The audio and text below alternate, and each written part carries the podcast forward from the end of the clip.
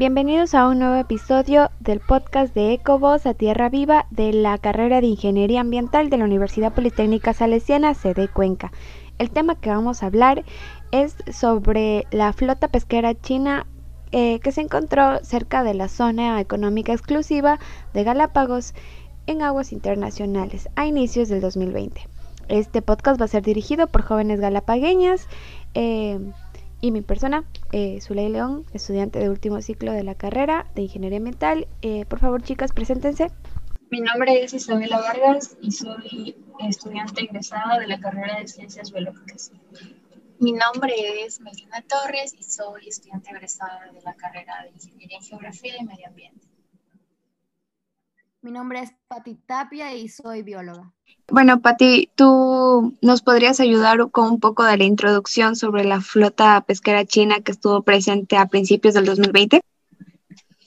Bueno, para empezar, creo que es importante mencionar que este incidente suscitado cerca de las Islas Galápagos a inicios de desde inicios de 2020 no es un evento aislado, ya que ha ido sucediendo repetidamente durante los últimos años. Es decir, que se ha detectado flotas principalmente de bandera china pescando eh, en el borde de la zona económica exclusiva de Galápagos o dentro de la zona económica exclusiva de Galápagos e incluso dentro de la Reserva Marina de Galápagos.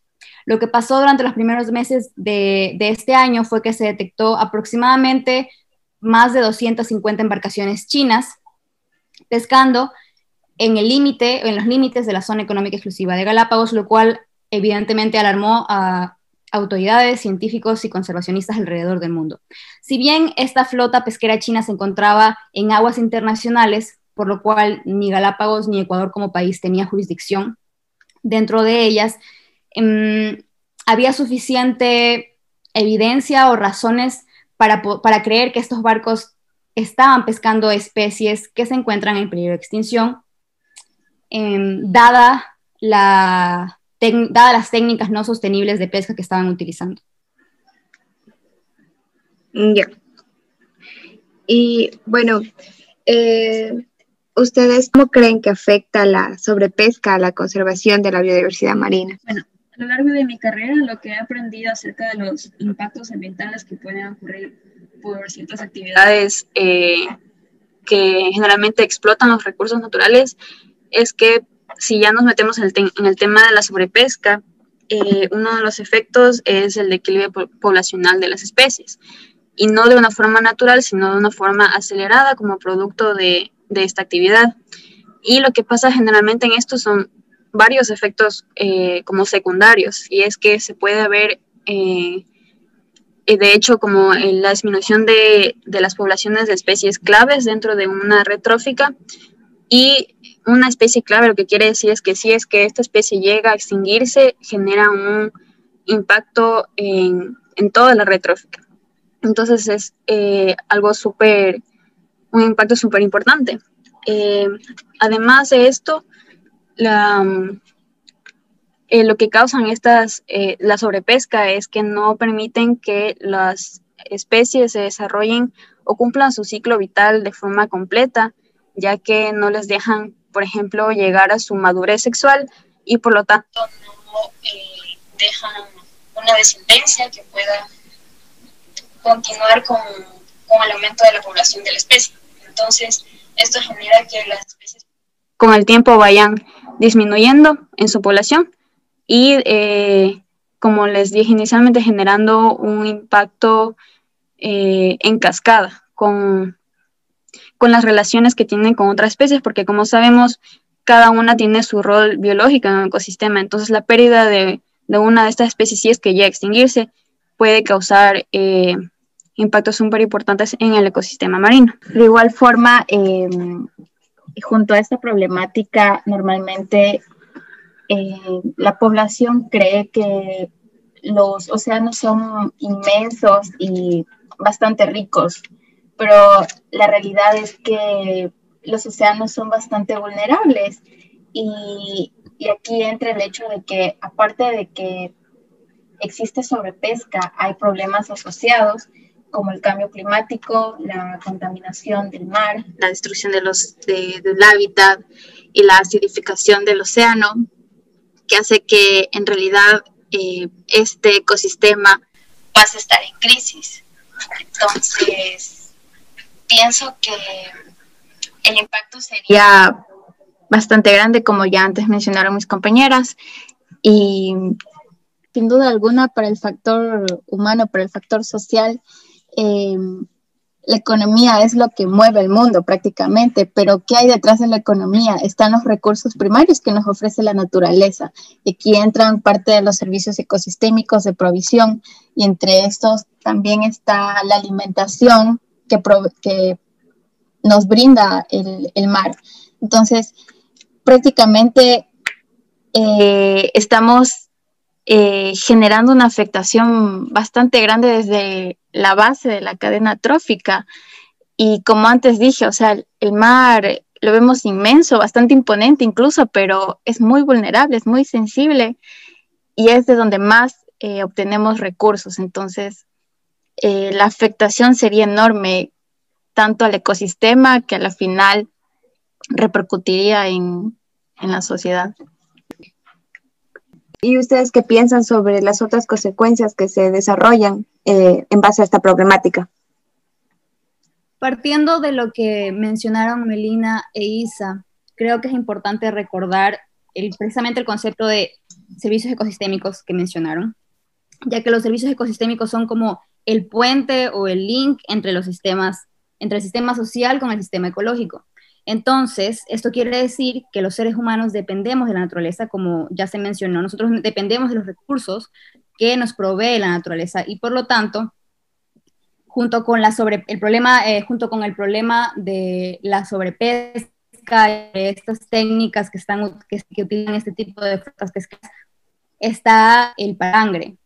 Y esta es una técnica no sostenible que básicamente recoge todo lo que encuentra su camino y eso a muchas especies, es decir, no únicamente las especies de peces que quieren, eh, eh, que, quieren pescar, sino cualquier especie que se encuentre em, cerca. ¿Y cuál es el problema de esta pesca incidental? Que cuando sucede, los pescadores em, descartan o botan esas especies que no les interesa eh, vender o que, no son económicamente importantes o que legalmente no pueden pescar. ¿Y qué es lo que pasa? Esta pesca incidental lo que hace es que afecta negativamente a especies protegidas también, como delfines, tortugas marinas, em, peces protegidos, ballenas, entre otros, lastimando a estas especies que en muchas ocasiones no solo quedan lastimados y mueren posteriormente, sino que muchas veces mueren inmediatamente. Esto, como, como mencionó Isa, contribuye al declive de las poblaciones y esto impide que estas poblaciones económicamente importantes y ecológicamente importantes se recuperen. Es decir, em, em, impide la recuperación de estas poblaciones para que puedan seguir cumpliendo con su rol ecológico.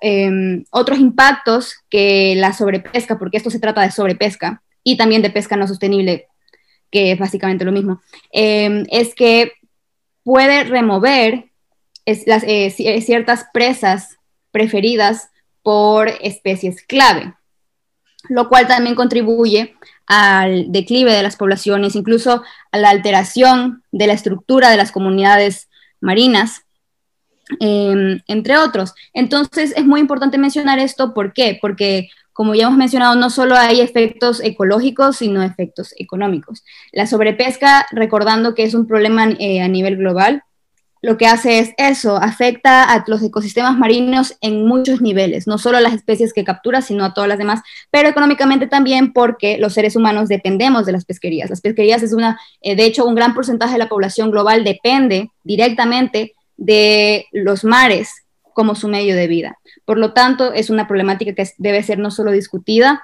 sino también eh, trabajada a nivel global para poder tratar de aliviar los efectos. Desde su punto de vista, ¿cuáles creen que son posibles soluciones ante esta problemática? Eh, pienso que una de ellas sería la ampliación de la reserva marina.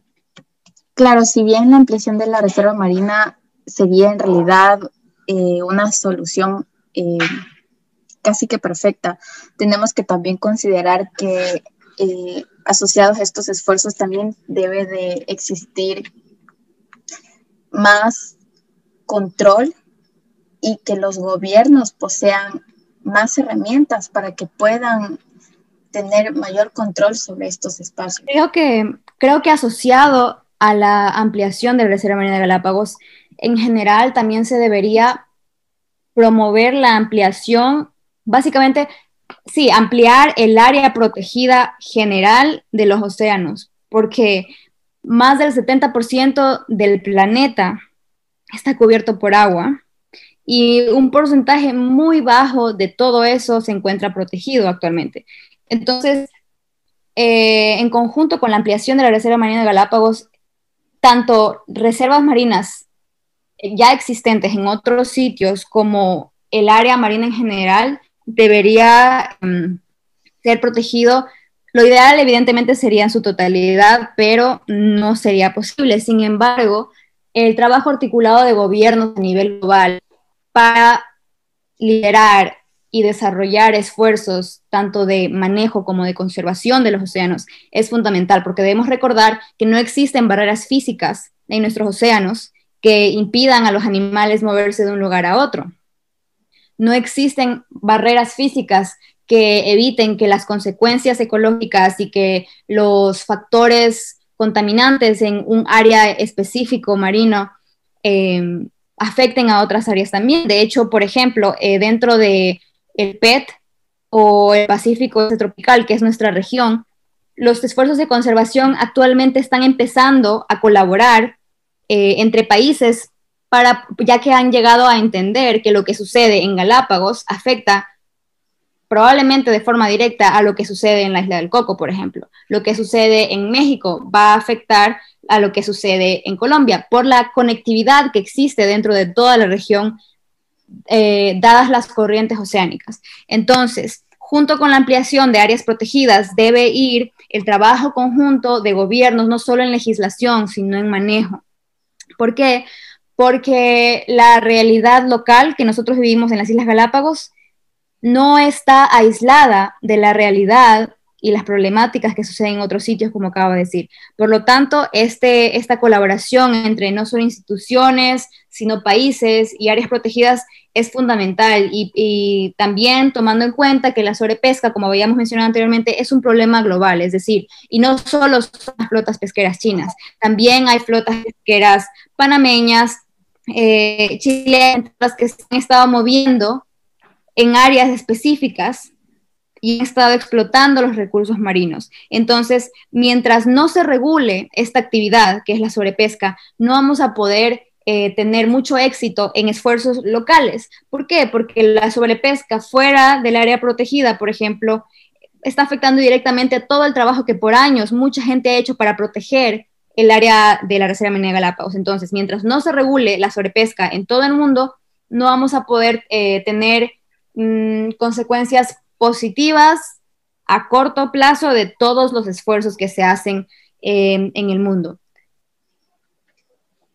Otra de las soluciones con las que se debe trabajar es eh, partiendo del lado educativo y principalmente divulgando la realidad que ocurre en Galápagos, pero también alrededor del mundo, eh, para que se pueda empoderar la comunidad y saber lo que se está defendiendo y poder eh, generar un cambio con eh, soluciones reales, pero que la, la, propia comunidad sepa y sea consciente de por qué lo hacemos y, y qué es lo que, o sea, por qué, estamos defendiendo esto. Entonces, eh, y no solo como ahora en las generaciones actuales, sino desde, desde los primeros años de escuela, porque desde ahí se empieza a formar las personas y desde ahí se puede empezar a impulsar esta conciencia ambiental. Bueno, chicas, muchas gracias por, su aporte. Eh, es bueno saber que existe gente joven e interesada en ser parte del cambio. Gracias por darnos su punto de vista. Y bueno, este ha sido un episodio más de Ecovoz a Tierra Viva. Ya.